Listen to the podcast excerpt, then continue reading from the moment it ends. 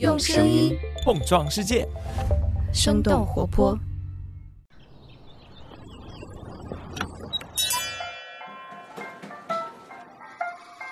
您的生动早咖啡好了，请慢用。嗨，早上好呀！今天是二零二二年的六月十号，星期五，这里是生动早咖啡，我是来自生动活泼的梦一，几条商业科技轻解读，和你打开全新的一天。内容创作者总是在孜孜不倦地寻找着创意和灵感，但是好的创意并不会平白无故的出现。和生产商品类似，生产创意也是需要工具的，其中之一呢就是头脑风暴。头脑风暴有些什么样的规则，又有哪些矛盾？我们该如何更好地进行想法的碰撞呢？今天的清解读就与此相关。那在这之前，我们先来关注几条简短的商业科技动态。首先来关注一下国内。根据《二十一世纪经济报》的消息，距离第一批游戏版号发行两个月之后，国家新闻出版署再次下发了第二批游戏版号。这一次有六十款游戏获批，包括米哈游、完美世界、百度等企业。然而，网易和腾讯并不在其中。值得一提的是，这一次游戏的申报类型当中还出现了“试点”字样，标注试点的游戏是由地方单位审批的，而并不是国家新闻出版署。下面再来看看比亚迪的新消息。根据澎湃新闻的报道，六月八号，比亚迪集团的执行副总裁连玉波在接受采访的时候透露，比亚迪即将为特斯拉供应电池。这也就意味着特斯拉在国内的电池供应商将不再只有宁德时代。其实早在去年八月就有传闻称，比亚迪要为特斯拉供应电池。当时比亚迪对这条消息表示不予置评。而在正式宣布这一消息之后，比亚迪的股价也在六月九号创下了历史新高。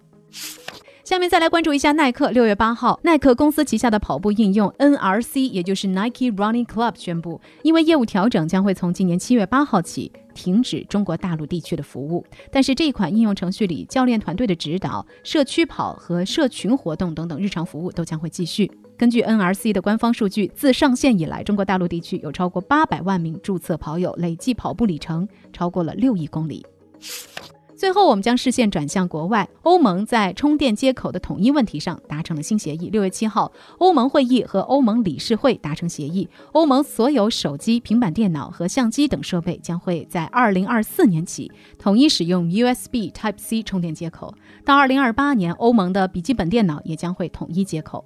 根据英国卫报的分析，欧盟的这一协议将会对苹果公司产生重大影响，因为 iPhone 是唯一没有使用 USB Type C 的主要品牌手机。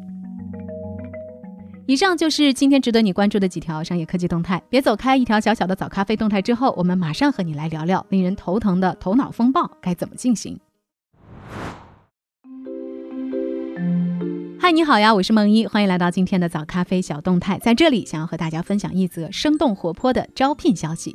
生动游乐场第二期实习生计划已经正式开放申请了。那之所以称之为第二期，是因为第一期非常优秀的实习小伙伴们，让我们积累了更加丰富和成熟的实习培养和协作经验。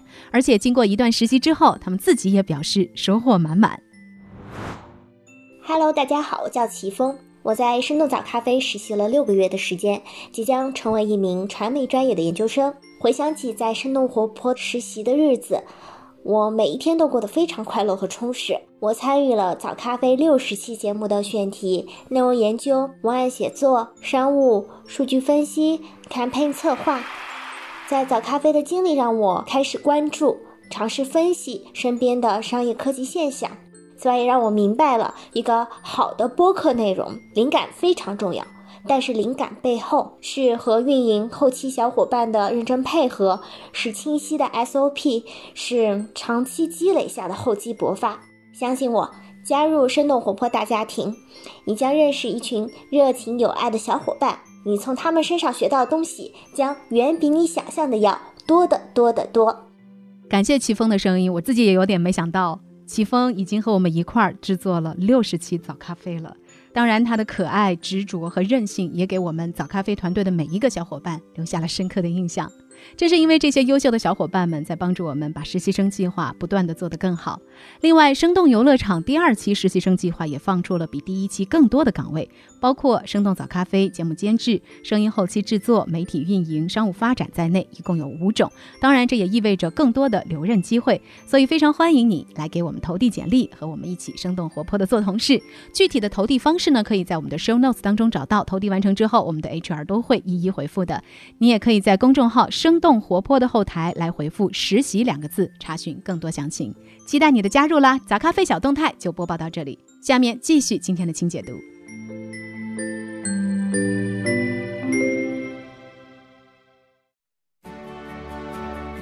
欢迎来到今天的清解读。前段时间，北京户外的公园绿化带突然热闹起来，许多人在草坪上支起了帐篷，或者是把车停在了路边，不在露营，不在闲聊，而是在开会。想想也是可以理解啊。如果说与会者都在同一个城市，但是又没有办法在办公室来相聚。那就不如坐在一起，在一个视野开阔的绿化带旁边，头顶传来悦耳的鸟鸣声，说不定一个绝妙的点子就由此产生了。对于许多的打工人来说，为工作当中的难题想出创造性的解决方案是一件可遇而不可求的事情。这在上世纪的三十年代就如此。一九三九年，因为员工无法为广告策划提出创造性的想法，纽约有一家广告公司的利润就呈现了显著的下降。但是到了一九五一年，这家公司也成为了美国第二家营业额超过一亿美元的广告。公司这家公司的名字有些长，缩写是 BBDO。感兴趣的朋友可以去了解一下。那他这一成就的达成，要归功于这家公司的创始人奥斯本的一项发明，也就是今天大家所熟知的头脑风暴。在奥斯本的著作《应用想象力》当中，他介绍了头脑风暴的四个规则。第一个规则是追求数量，它的假设是产生的想法数量越多，就越有可能产生激进或者是有效的解决方案。第二个规则是拒绝批评。奥斯本认为，在头脑风暴当中，批评应该被搁置，参与者应该专注于扩展或者是补充想法，将批评保留到后期的关键阶段，这样参与者才能够更加放松，更加有创意。第三个规则是鼓励疯狂的念头，鼓励大家跳出既有假设的条条框框，从新的角度来看问题。那最后的一个规则呢是合并和改进，实现一加一大于二的效果。那么，是否在这四个规则之下，头脑风暴就是一个完美的创意生产工具呢？经济学人的职场专栏文章《让头脑风暴更有效》当中指出了头脑风暴所存在的几个矛盾点。第一个是创造性与可行性之间的矛盾。疯狂的想法是为了真正的转化为现实，而这又需要务实的思维方式。一项2017年的研究发现，在头脑风暴的不同阶段会出现不同类型的想法。虽然在头脑风暴进行一段时间之后会有新颖的想法出现，但人们还是会选择在刚开始提出的那些更加现实的建议。第二个是管理者与非管理者之间的矛盾。如果最终决策者不在头脑风暴的团队当中，人们就会怀疑时间是不是被浪费了。但是如果他们要在的话，等级制度又很容易体现出来。好的想法会因为老板的一个皱眉而枯萎，而坏的想法会因为老板的一个点头而存活下来。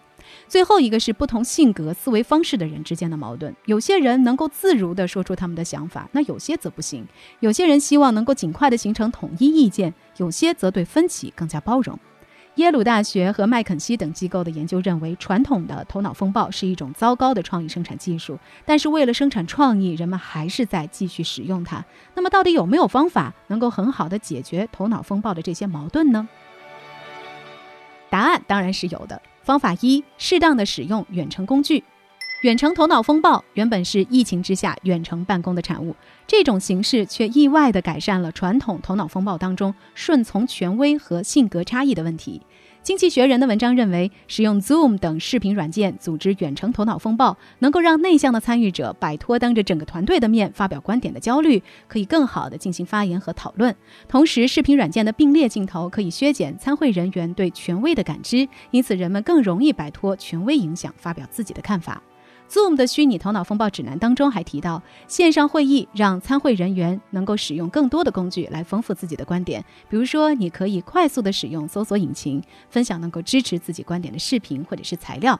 当然，也有研究认为，远程头脑风暴会对创意产生负面影响。自然杂志的一项研究认为，与面对面会议相比，视频会议产生的创意数量更少。但是研究当中也提到，线上头脑风暴只是在产生创意的数量上不如线下，最终的创意质量并没有显著的差别。方法之二，给个人的独立观点留出空间。在过去的二十年时间当中，人们开发了一系列比单独工作和团体头脑风暴更好的团体工作技术。有研究认为，其中效果最好的方法之一就是 brain writing，也就是脑力写作。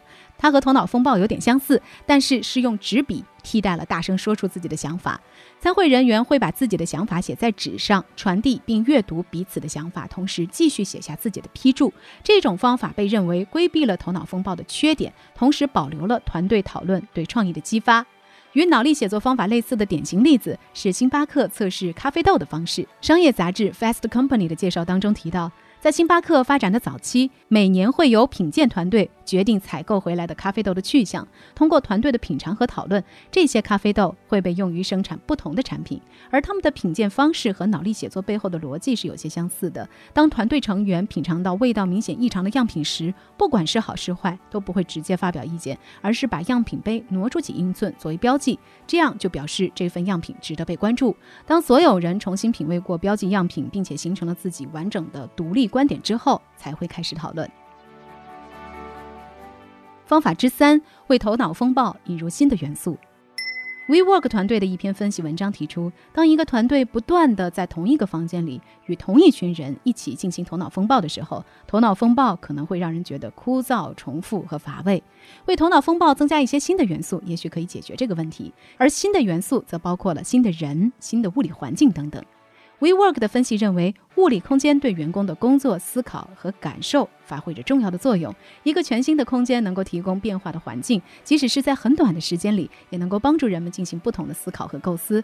比较可行的方法就是把会议场所转移到餐厅、户外，或者是会议室以外的任何开放办公区域等等。随着疫情管控的逐渐放开，或许我们也可以效仿在绿化带开会的打工人，把会议地点搬到公园。另外，《经济学人》的文章认为，引入外部人士或者是深入市场一线的员工，会为头脑风暴带来全新的视角。而福布斯的专栏文章认为，触觉和味觉等等感官体验在头脑风暴当中的作用应该被更加重视，尤其是以产品创新为中心的头脑风暴会议，比如说通过头脑风暴设计新的汽车、玩具、食品、饮料等等产品的时候，传统的商务会议室空间是很难激发参会人员对于产品的联想的。那聊到这儿了，也想来问问你，你会希望在哪里进行头脑风暴呢？或者说，你曾经参与过的最有创意的头脑风暴的场景是怎样的？不妨我们一起在评论区里来分享一下。